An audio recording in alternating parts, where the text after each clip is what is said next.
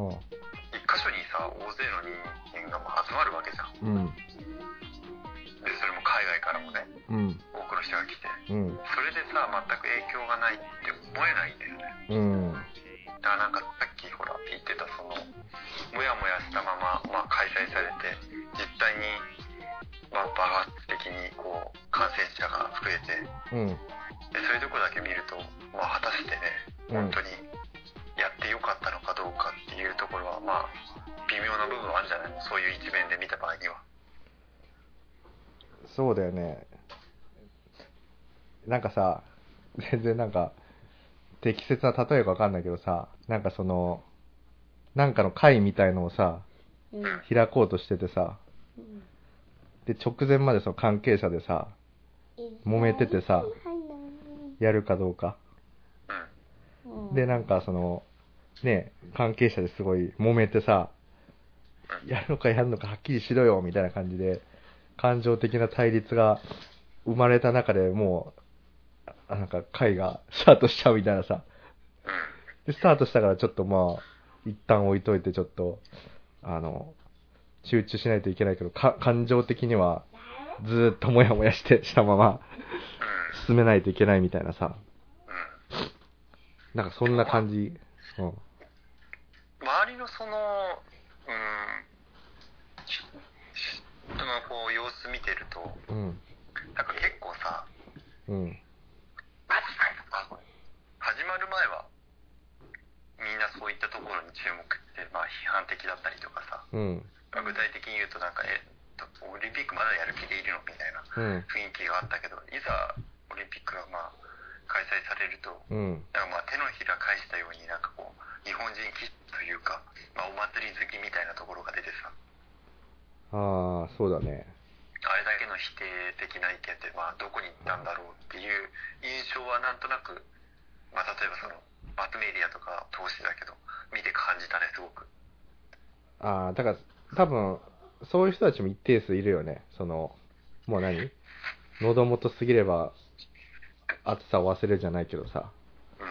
うん。あもう、なんていうの、もう、金メダル取りましたみたいのでね、一喜一憂する感じになっちゃうっていうかね。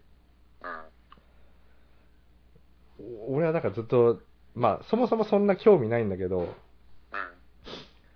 うん。なんだろう。あ、や、結局やったんだ、みたいな感じで、やるんだ、みたいな。あで、なんかそれよりもさ、あの、なんだっけな、文文春法かなんかでさ、うん。あの、まあ、オリンピック関係だけど、もともとあの、やる予定だった開会式の案みたいなのが、あの、なんかすっぱ抜かれてさ、あ、なんかそれを、本当はなんかそれ、やる予定だったんだけど、なんかいろいろあって、いろんな人のね、意見、意向、意向とか入って、結局全然違うものになってしまったみたいなさ。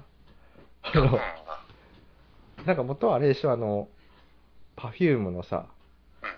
振り付けとかを考えたりしてるあの、ミキコさんっていう人がいてさ、うん。うん。なんかその人が総合プロデューサーみたいな感じで、なんか結構、うん、日本のその、例えばさ、任天堂とかもすごい絡んでたらしくて、もともとほら、オリンピックをその、東京にその、誘致するときもさ、なんか、前回のリオのさ、あの、オリンピックの閉会式なんか安倍首相がその、マリオになったりとかさ、うん。してたじゃない。うん。でも今回全く任天堂絡んでないじゃんね。マリオとかも全く出てないし。なんか、あの、まあ、任天堂だけじゃなくて、なんかこう、スポンサーの影をあんまり感じない。うん。なんかそれもやっぱり途中でその、ね、噂の電通とかがそれ絡んできてさ。あと小池百合子とかも絡んできて、うん。あの、楽しめたであろう開会式がもうズタズタにされてしまったみたいな。なんかその一応なんか、なんかその断片的な情報だけうん。聞いてる感じだね。まあ、自分も開会式見てたんだけど、うん。まあ、正直な感想としてはなんか、なんか、意味が分かんなかったなっていうところがあって、ああ、はいはい。なんかそれ言われてたなんかそう統一感がないみたいなね。うん、なんか、そうなんだよ。あの、こう、見ててちょっと、なんかこう、うや、もやもやするじゃないけど、あうん。あ。なんかあの、ドローンの演出みたいなのがすごい良かったみたいなね。あ、そうそうそうそうそう、あの、地球を、ドローンで、ドローンのまあ光だけどね、うん。ドローンのその配列によ光の配列によって、こう、空中に表現する、なんか、しなんだろう、ショーみたいなのが、ショーっていうかね、そういう演出があって、それはすごい良かったね、確かなんかそれも、元々の案にあって、で、途中でその入ってきた、あの、まあ、電、電通の人なのか、その、広告マンみたいな人が、そこだけは使おうみたいな感じで、あの、入れたらしいよ。うん。そうなんか。うんすごいそれは良かったから、まあ、けどなんか、元の案ってどういう感じなのかなってちょっと気になる。日本って言うとどっちかっていうと今のさ、なんだろうな、いろんなさ、政治家とかそういう人の意見を盛り込んで、なんかよくわかんない開会式になってしまったみたいなね。なんかあの、うん。ちょっと俺知らなかったんだけどさ、俳優でさ、あの、森山未来っているじゃん。はいはいはいはい、あの、モテキとか、そうそうそうそうそうそう。うん。あの人って、あの、まあ、俳優でもあるんだけど、ダンサーでもあるんだよ、今。あー、らしいね。で、そのダンスっていうのも、なんかその、普通のさ、例えばヒップホップとかさ、うん。そういう感じのダンスではなくて、うん。なんかあの、スポーツダンスっていうのかな。うん。ちょっとそう、なん、なんて言ったらいいんだろう、あの、こ自分のその感情とかさ、あと、その物語をこう体で表現するような、うん。なんて言うんだろうね、そういうダンスと、ジャンルよくわかんないんだけど、まあ、独特のこう、あ、舞みたいな。わかるよ。なんかあの、普通のダンスはちょっと違うやつだよね。そうだね。あの、音楽にこう合わせて、こう、なんかノリノリで踊るっていうよりも、あ演劇みたいな、ゲあそうアーティスティックな感じのやつだよね。そうして、その森山未来が実はそのオープニングでダンスを踊ったんだよ。はいはい。開会式の時に。うん。そのすごいツイッター見ててさ、うん。すごい受けたんだけど、なんかその、森山未来が、あの、白いさ、ちょっとふんわりした、なんかこう、衣装を着てはいはい。待ってたんだよ。うん。ま、舞を。それもなんかすごい、こ個性のあるさ、はいはいはいはい。ちょっとあまりにもなんか独創性が強すぎちゃって、こうんう、見てる人が結構こう置いてかれるような感じの舞をね、うん。こう、待ってたんだなんかそれを見た時にさ、うん。なんかちょっと、随分なんかすごい、ヒヤヒヤ待ってるなって思ったら、うん。そのツイッターにさ、なんかタグでね、うん。その森山未来のさ、うんダンスのことを、なんかあの、削りたての鰹節みたいなのが入ってたの。ああ、あの、焼きそばとかにかけたときに。そうそうマジで本当に、ツボに入った？なるほど本当そそんな感じだったんだよ。もう一言でさ、え、そどう、いうダンスだったんですか？って聞かれたら、うんいやもう、削りたての鰹節みたいなダンスですよ。それ何？あの、しょっぱなに出てきたの？しょっぱなでもないのか。しょっぱなでもないけど、あのでも最初の方だったね、確か。おー、なるほど。なんかさ、消防団みたいなの出てきた？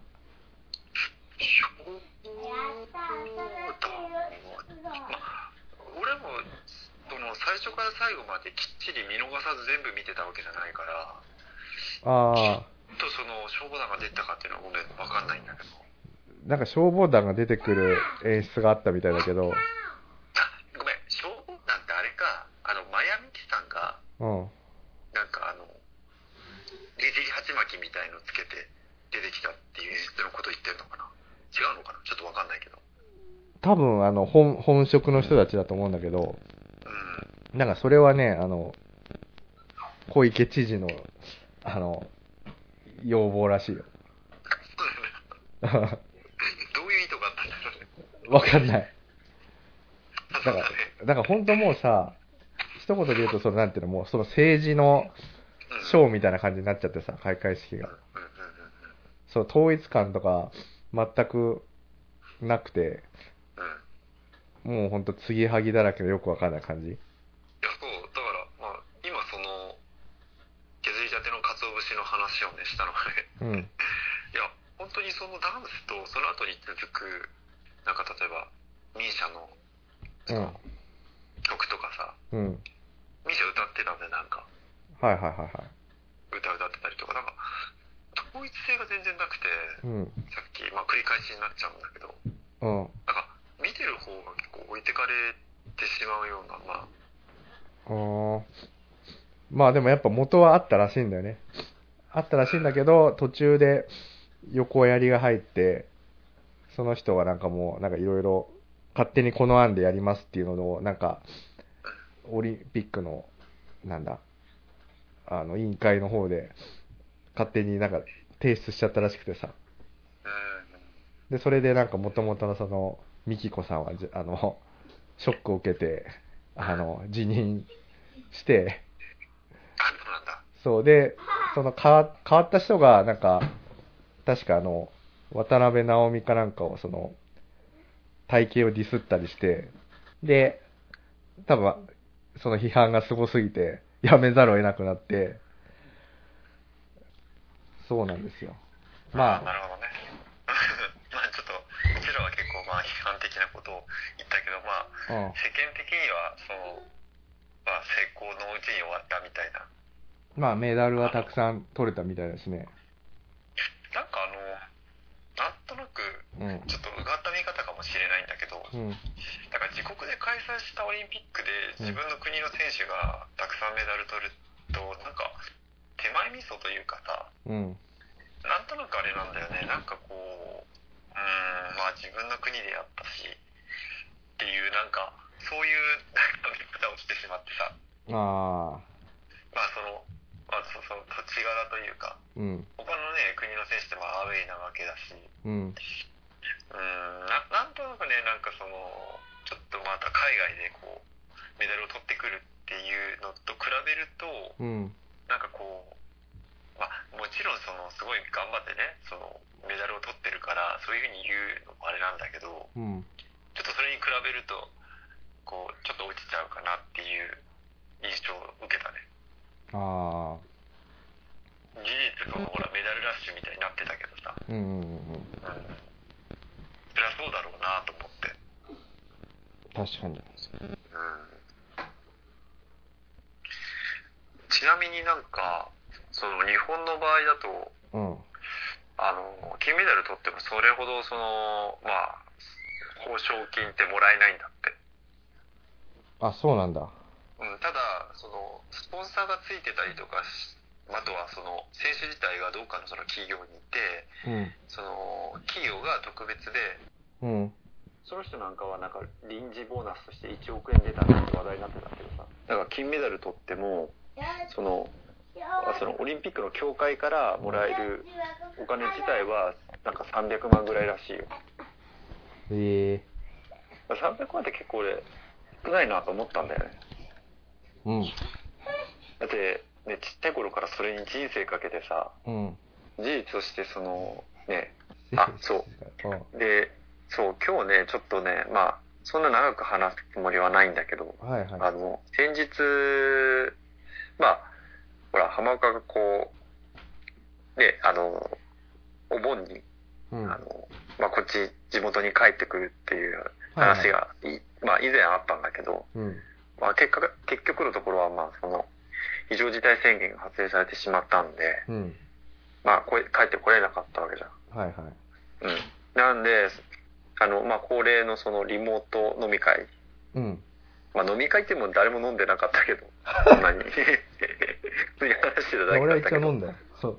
あ、飲んでたか、そっかそっかそっか。まあ飲む人は飲んでたけど、そのリリモート飲み会みたいのをやって、うん。まあいつもだったら大体5人とか6人ぐらいはまあ参加するんだけど、うん。今回はちょっと人数がまあ少なくて、まあ全員で4人だったんだよね。確かに少なかった。まあちょっと平日だったっていうのも。あ、そうだね。。あと、結構、お盆って言っても、なんか早めだったよね。そうだね。うん。うん。お盆ってだって今だもんね、確か。暦の上では。うん。うん。で、まあ、その4人で話してる中で、うん。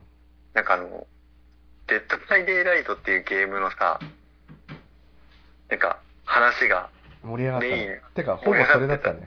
ほぼそれだったじゃん。うん。最初になんかあの、40になると、なんかし、なんか小便の、あの、出が悪いみたいな話しててさ。老い、老いの話でね。そうそうそう、老いの話をしてて。で、その後にちょっと近況をちらっと話して、まあ、あとほとんど後半は、なんかまあ、ゲームの話から、あの DVD の話。あ、その前にあれなんだっけ？なんかあの、FPS のゲームの話になったよね。あー、なったなった。なんか、あ、そうだ、あの、FPS、あの、フォートナイトか、フォートナイトでの暴言が。子供の影響に良くないみたいなうんうん。感じの話があったね。そうそう。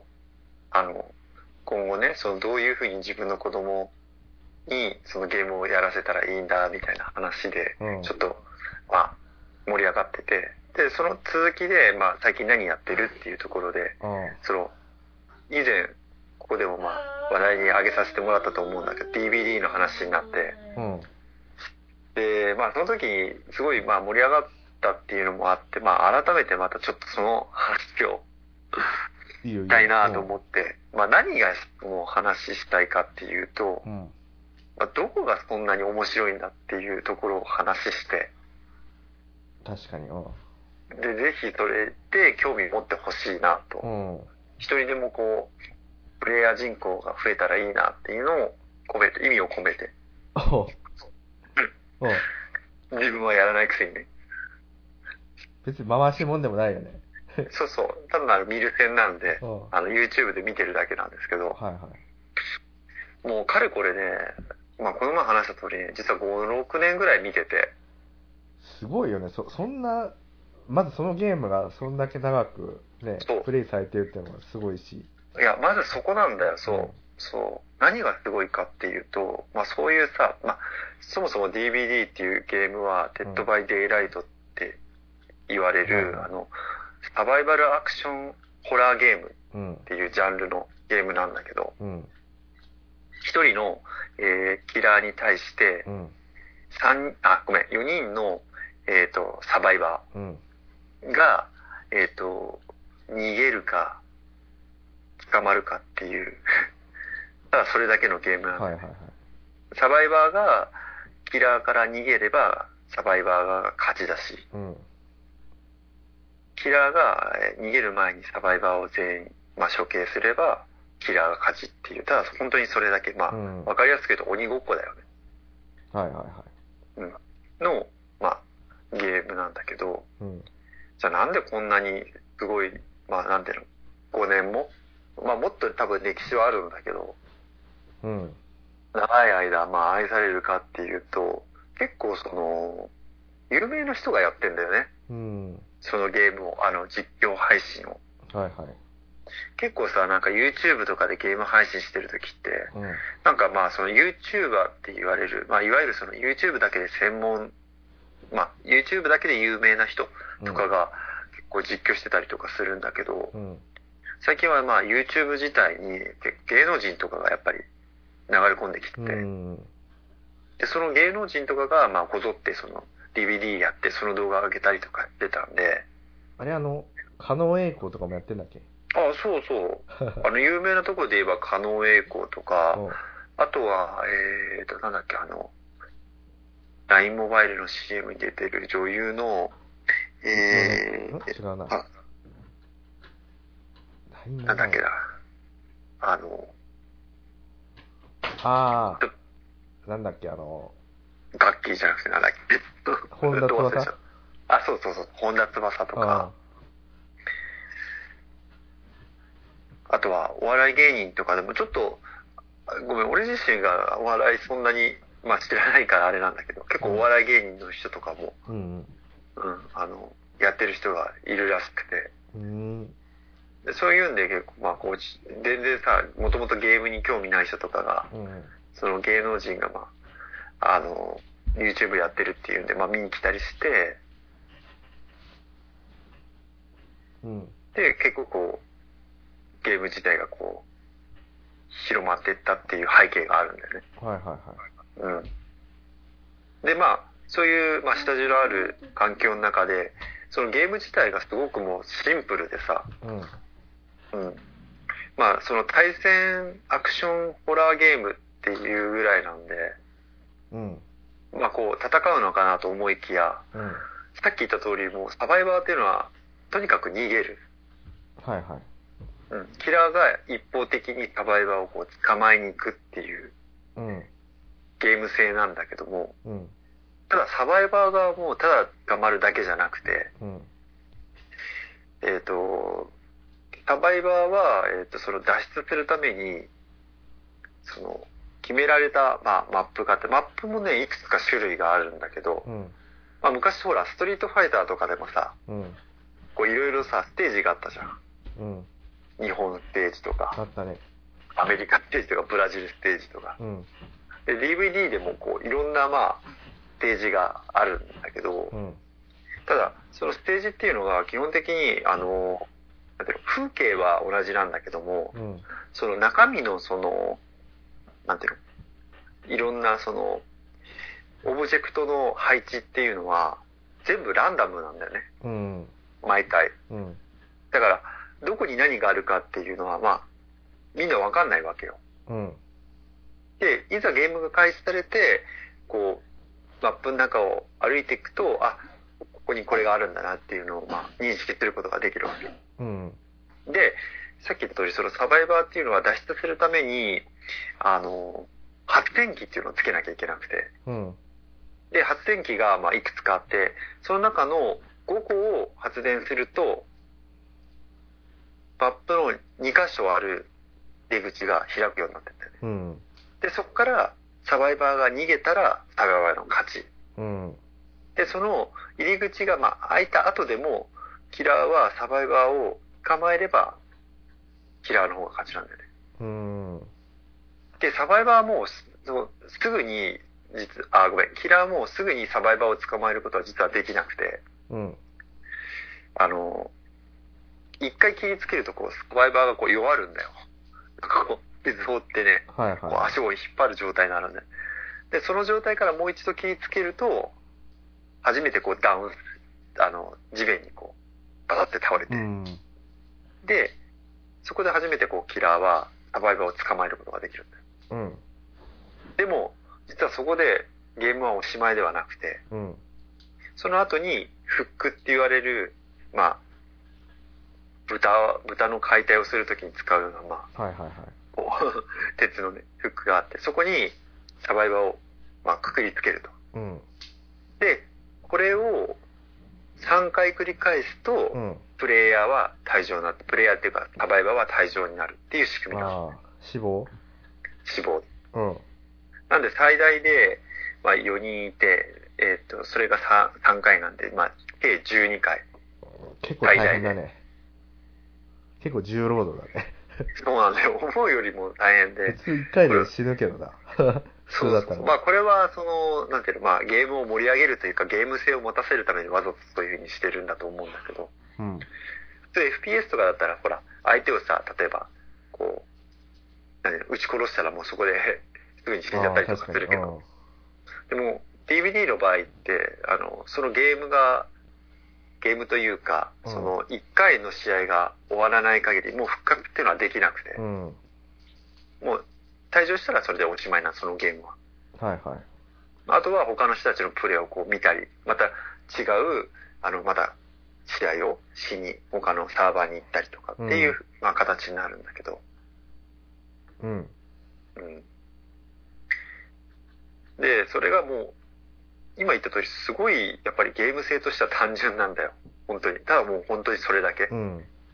じゃあなんでそんなに、まあ、なんだろう、面白みがあるのかなと思うと、そこにプラスアルファでう、ん。それぞれのサバイバーとか、それぞれの、まあ、キラーに、やっぱりいろいろ実は種類があってう、ん。キラーはキラーで、まあ、いろんなその特殊能力を持ってるんだよね。うん。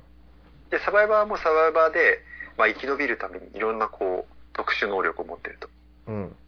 で、その特殊能力っていうのは、まあ、課金したりとか、はいはい。あとは、まあ、ゲームを進め進めていく中で、こう、うん取得していく能力なんだけど。うん。それを、えっ、と、まあ、その、スト、なんていうの？持っていける能力っていうのは、まあ、限りがあるんだけど、うん。それをうまく、こう、戦略立てて自分で、こう、能力を、まあ、駆使して、はいはいはい。うん、キラー、もしくはサバイバーに対して、まあ、勝ち進んでいくっていうところに、まあ、一番の面白みがあるんだよ。うん。うん、よくあの、サタルってゲームの中で言うんだけど、刺さる？サタル。うん。例えば、その、サバイバーのね、特殊能力ですごく人気のある能力があって、うん。あの、浜川も見たことあるっけ動画、DVD の動ああ、画って。何回かね。うんそ。の、結構人気のサバイバーの能力の中に、うん。あの、決死の一撃っていう能力があって、決死？ん？うんうん、決死。あの、決死の覚悟でとあなるほどかっていう、はいその決死、決死の一撃っていう能力があって、それが、さっき言った通り2回切りつけられて、まあサバイバーがダウンした後に、うん。通常はキラーがそれを持ち上げてフックに、まあ、釣るんだけど、うん。その決死の一撃っていう能力を使うと、うん。あの、どこからともなくナイフをサバイバーが取り出して、うん。その、キラーの肩に、そのナイフを突き立てるわけよ。うん。そうすると、キラーがその、突きて突き立てられた痛みでこう、ひるんで、こう、サバイバーを落としてしまうんだよね。うん。で、そういう能力があって、それ唯一、その、まあ、サバイバーが、うん。キラーに対してこう、攻撃できる能力なんだけど。まあ、それで別に、それやられたからって、こう、キラーが死んだりとかっていうことはないんだけど、うん。そういう、まあ、能力があって、はいはい。うん、まあ、あ、何の話したんだっけ？ごめん。話の腰が折れてしまってる。 Dead by Daylight の話をしてるけど、あそうなんだけど、あれなんであれなんだ？決死の一撃の話したんだっけな、ちょっと。あまあまあまあ、そうそうそうそう。その、まあ、おも、面白みとして、まあ、その能力、あ、刺さるって話はごめん。で、それが、あの、例えばさ、その、あの、出口が開いて、もう、本当に脱出する直前に、例えばキラーに切りつけられてさ、うん。もうその、出口のさ、出る寸前でやっぱり捕まるってすごい屈辱なわけよ。確かに。うん？うん。そういうこともあるわけよ、うん中には。え、その時に、その決死の一撃が当たること、まあ刺さるってつまり、決死の一撃が決まることによって、うん。た場合はもうそのまま出口から出れるわけよ。なるほど。でもこれはもう本当に運転の差なわけだよね。うん。ああ、はいはいはい。そうだね。うん。でしょ。で、それが能力が刺さるっていう表現をするんだけど、ああ、それで何形勢を逆転するみたいな。そうそうそううそうそう。で、それはさっき言った、その、どの能力を持っていくかっていうん。うん。戦略が勝ったわけよ。あ、何能力ってのは何？その、選べるんだ。あ、そうそうそうそう。さっき言った通り、その、課金したりとうか、ん。ゲームを進めていくと、その能力自体いっぱいあるわけよ。すごい。はいはいはいはい。いつも。で、それが解放されてって、その中で自分が解放された能力を、えっ、と、自分で、あの、なんていうの、選ぶことができるの。うーん。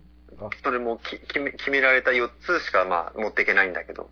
キャラ固有の能力なわけじゃないんだね。うーん。あえっ、とね、キャラ固有の能力もある。あるんだ。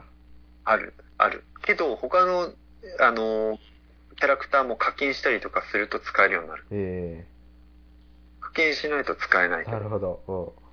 そこら辺はね、まあ、ご愛嬌というか、まあ、商売だからしょうがないんだろうけど。うん。うん。うん、なるほど。そうそうそうそう。それが、まあまあ、うまくこう、あの、キラーに対して、うん。えっ、と、下がると、こう、やってるプレイヤーとかは、あ能力がかかって、こう、うまく脱出できて、すごい気持ちいい、みあたいなあ、感じで。そういうことね。はいはいはい。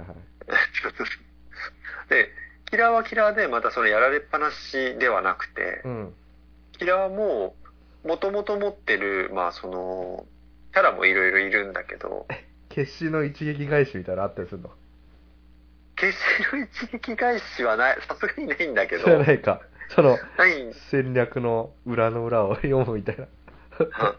ただ、ただ、その、まあ、ちょっとその、固有の能力の話してしまうと、まあ話がこうブレてしまうんで、うん。実はその、えっと、キラー側もいくつか特殊能力を持っていくことができるんだよ。うん。で、それが例えばその、最初の何十秒間かは発電機を、あの、つけさせないようにするとか。ええそうするとほら、スタートが遅れるから、確かに。そその分、あの、サバイバー側は不利になるわけよ。うん。で、あとは、あのーその、キラー側の能力って、あの、マップ上にいくつかね、その、トーテムっていうの、呪いのトーテムっていううん。アイテムがあって、うん。その呪いのトーテムを、こう、サバイバーが解除すると、うん。あの、キラーの能力がなくなっちゃうっていう仕組みがあって、えなぜかっていうと、ずっとほら、その、キラーの能力があるとさ。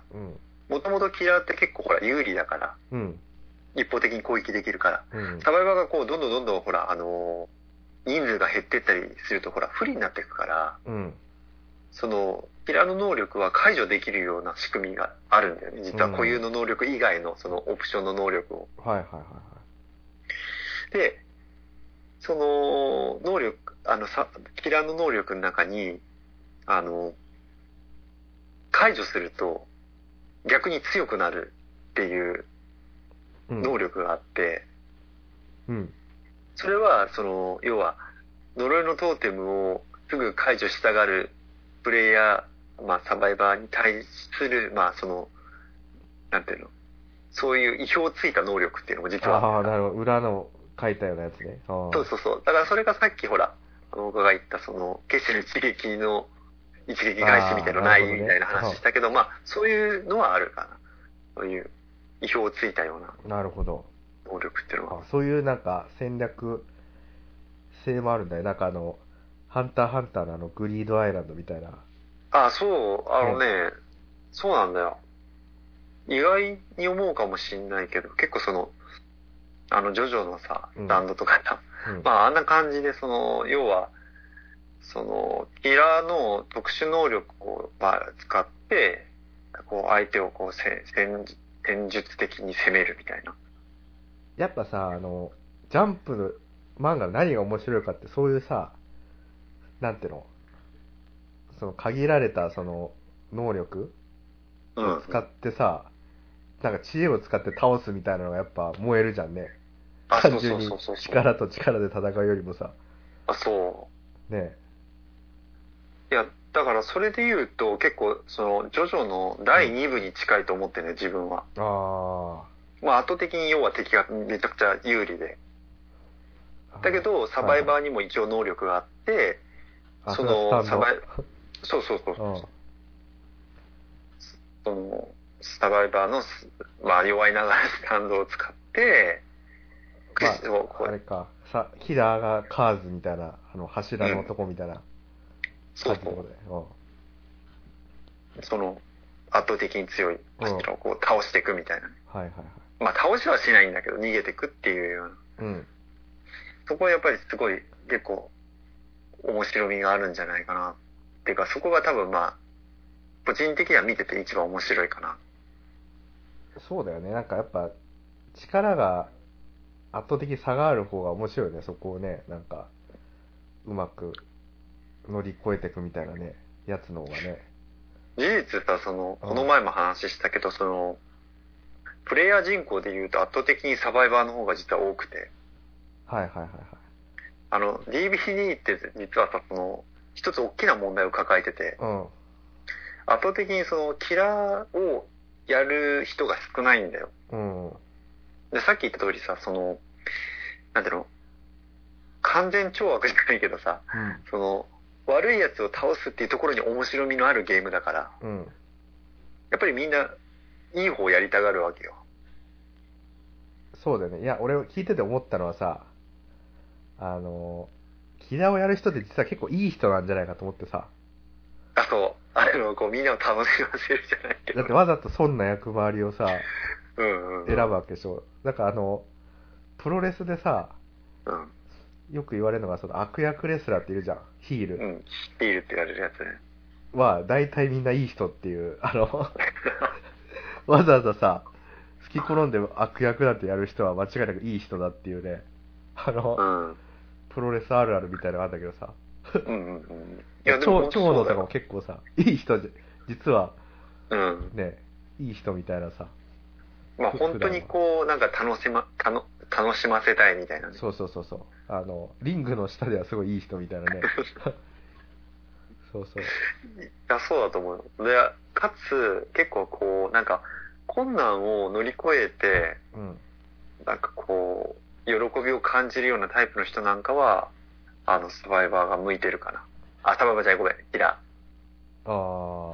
もっとこう、手軽に爽快感を楽しみたいっていう人は、やっぱり、あ、サバイバーの。ううんん。っていうイメージが見ててある。あだけどあ。あ、ちなみにリュウクは、あ、やらないのか？あ、そう。で大切なことを実は話してなかったんだけうど、ん。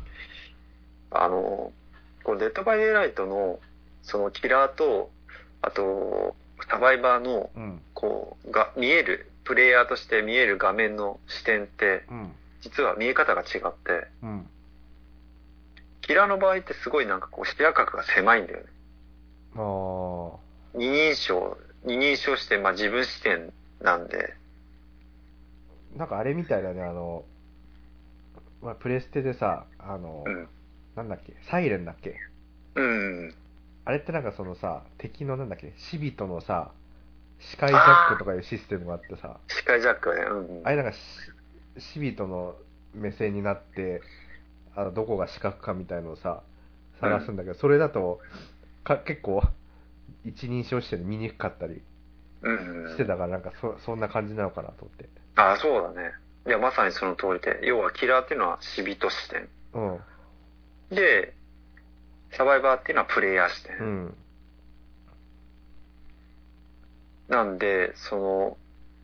動画として見るとやっぱりそのサバイバー見てる方が面白いんだよね。あなので自分なんかは、その、浜岡が言ってくれた通り、あの、まあ、見る線なんで、あ。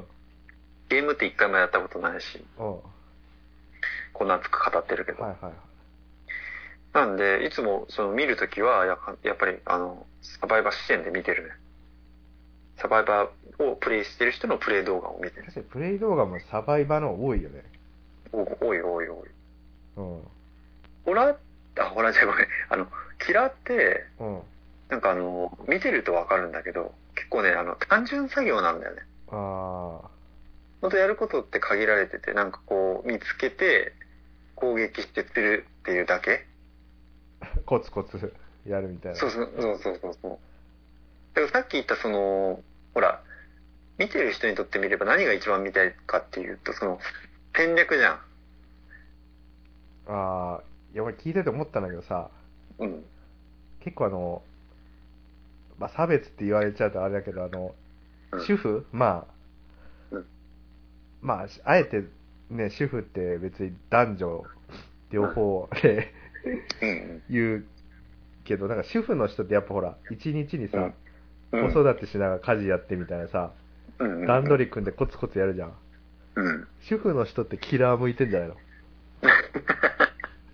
今日ははい、ここでまず次、ここで洗濯して、で洗濯してる間にあの、鍋を沸かしてみたいな。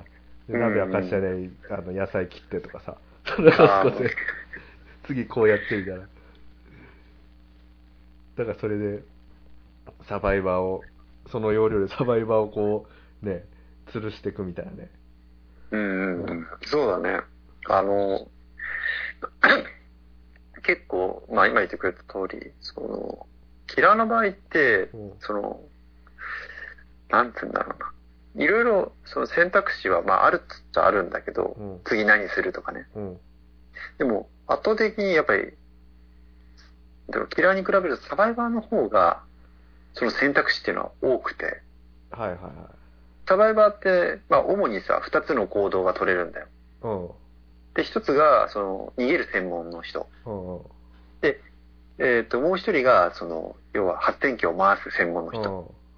で、サバイバーとして、戦略としては、まあ一人、あ、まあ、プレイ自体は4人いるんだけど、サバイバーは。うん。4人の中で一番上手い人が、その、キラーを引きつけて逃げるわけよ。うん。で、キラーを引きつけてる間に残りの3人で発電機を回すっていうのがこの上等手段なの、ゲームとしては。ああ。なるほど。いや、なんか今ごめん。聞いててさ、うん。すごいちょっと脱線したかもしれないんだけどさ、おいあんまり、こういう視点で話してる人いないのかもしれないけどさ、やっぱさ、キラーって実はさ、お母さんでさ、うん。サバイバーが実はその4人の子供？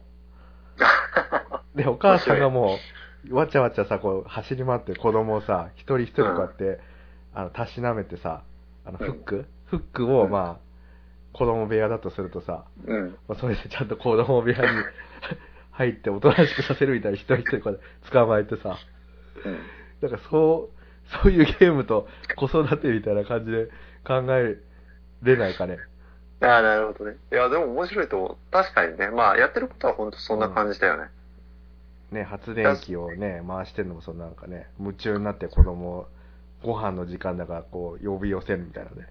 うん。うん そう考えたらやっぱ主婦は得意かもしれない。キラーが。いやな。うん。ごめんじゃあ子供、子供はあれか、サバイバーの方が得意なのか。そうそう、サバイバーも好きなようにやって、お母さんの、から逃げるみたいなさ、好いや、きなことでもね、するみたいな。あながち、実はあながちね、その、その表現で間違ってなくて、うん。あの、やっぱり子供、つまり、あの、サバイバーの方が実は、その初心者が、うん。あの、入りやすいんだよね。うん。ゲームとして。はいはで、さっき言ったそのお母さんって言われてるホラ。ーはね、すごい難しいんだよ。難しい、めんどくさいよね。